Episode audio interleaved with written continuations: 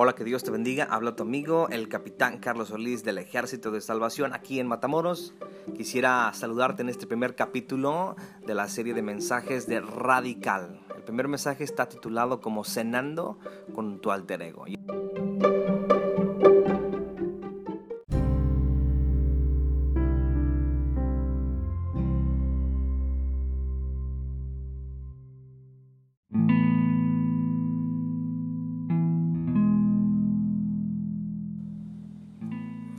No sin antes de empezar, también quiero mandar un fuerte saludo a mi amigo Johnny Martínez en la ciudad de Monterrey. Así que sin, sin más ni menos, comenzamos.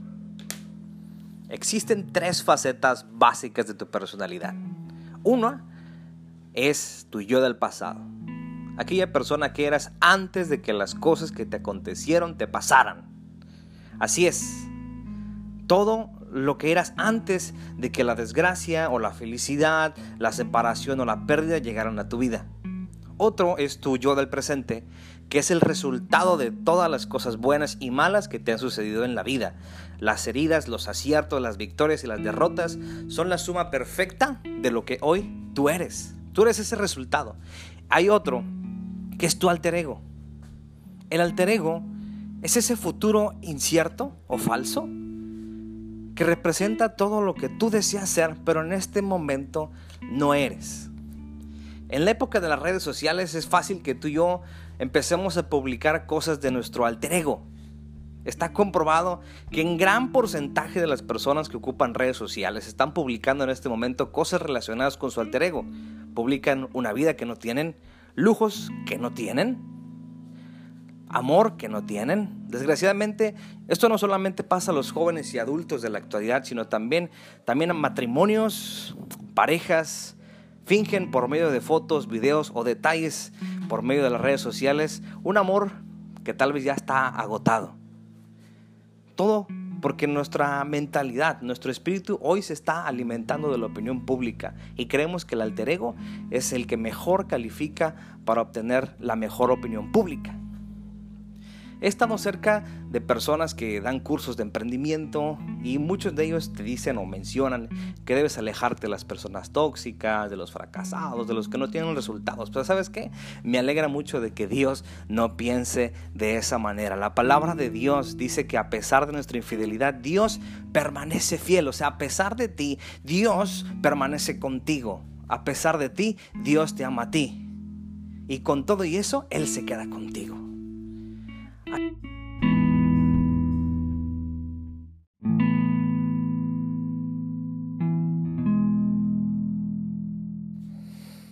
Pero no te culpo. Todos somos humanos y llegamos a tener esas tres facetas muy marcadas, incluso la de alter ego. Yo mismo tengo mi propio alter ego. Yo mismo en alguna ocasión he imaginado tener el mejor lugar de ministerio a nivel internacional. He imaginado medir más de 1,70. he imaginado eh, tener ojos azules, un six-pack en la barriga. Bueno, pues mira, el, el, el yerno que cualquier coronel quisiera tener, yo he deseado ser esa persona. Pero hay un problema con esto. Y es que, mira, Dios no ama ese alter ego mío. Dios ama a la persona que yo soy hoy. A la persona que con todas sus heridas, sus aciertos, sus desaciertos, eh, Dios me ama a mí. No importa qué tan lejos o cerca yo me siente de Él hoy, Él me sigue amando. Él permanece fiel conmigo. Y es que hoy quisiera platicarte acerca de una persona que alcanzó su alter ego probablemente. Y estamos hablando de Elías. Elías, por mucho, yo he pensado que es el tipo como Rambo cristiano. Yo creo que si hubiese en, esta, en esta época una recopilación de la película de los indestructibles versión cristiana, ahí estaría Elías. Él degolla varios profetas eh, de dioses ajenos, eh, en, una competencia por, porque sus dioses le respondiera con fuego. A Elías Dios les, le contesta con fuego, hace llover fuego y es una victoria tremenda. Y si tú lees esta, esta historia, vas a notar que incluso hasta Elías en un tono burlesco contra los profetas. Eh, imagínate, una tremenda victoria. Elías había visto eso. ¿Qué podría eh, impresionar a un hombre como él.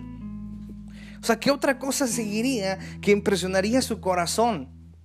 Pero un poquito más adelante vas a ver que a Elías le llega un WhatsApp, le llega un mensaje de una muchacha llamada Jezebel, la cual amenaza con matarlo por la acción que acaba de tomar. Y uno esperaría que un hombre que acaba de vivir una victoria de ese tamaño no se dejara intimidar por las palabras de una mujer. Sin embargo, después de esta pequeña escena, vemos a un Elías retraído. Un Elías que bien pareciera que cae en un cuadro depresivo. Al grado que él mismo desea que le quiten la vida, que él mismo desea morir. ¿Se siente solo? ¿Se siente desprotegido? Y sabes una cosa, he llegado a leer este pasaje de la palabra de Dios y he pensado que el verdadero Elías es ese. Elías en ese momento da una transparencia a su verdadero yo. No al alter ego que habíamos visto unos capítulos, unos versículos atrás. Eh, no, no, no. En este momento se asoma el verdadero Elías. Aquel que en verdad tenía miedo, aquel que se sentía nervioso. Ya no importaba si había dado una imagen poderosa delante de otra gente, en este momento él tenía miedo. Pero hay algo que me impacta de esta historia y es que lejos de ver un Dios que descarta a Elías o que da lástima, no, se ve un Dios que está preocupado por él, que va y que lo sigue y que lo busca, que le da de comer. Y es ahí cuando veo esta palabra hecha realidad. A pesar de mí, Dios me ama a mí. A pesar de mi infidelidad, Dios permanece eh, fiel. Y es que Dios amaba a Elías. Eso es amor. El llevarte comida. El animarte.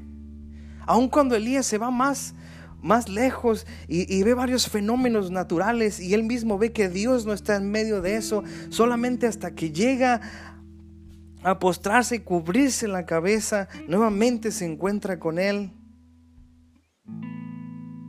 Y vemos un Dios que aún así, en medio de la depresión, no descarta a Elías.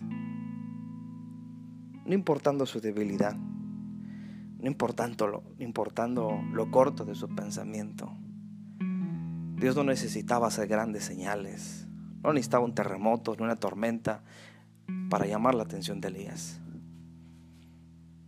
Dios amaba a Elías, así como te ama a ti. Él no necesita hacer grandes prodigios y señales para llamar tu atención. Él tal como, como Padre tuyo viene hacia ti y quiere hablar contigo a solas. Así como cuando los padres no necesitamos hacer gran show para tener la atención de nuestros hijos. Ellos saben cuando es momento de hablar con nosotros. Dios se acerca de esa misma manera contigo hoy. Quiero recordarte esta, esta palabra, este mensaje. Dios no ama tu alter ego. Dios te ama a ti. Querido amigo, no importa qué tan lejos o cerca de Dios te sientas en esta tarde, probablemente te sientes solo, te sientes acabado, te sientes sin ganas de seguir luchando. Crees que no llenan las expectativas de la gente que te rodea, no llenan las expectativas de tu iglesia, de tu trabajo, pero déjame recordarte que Dios no te mira con los ojos que te mira el mundo. A pesar de tu infidelidad, Dios permanece fiel.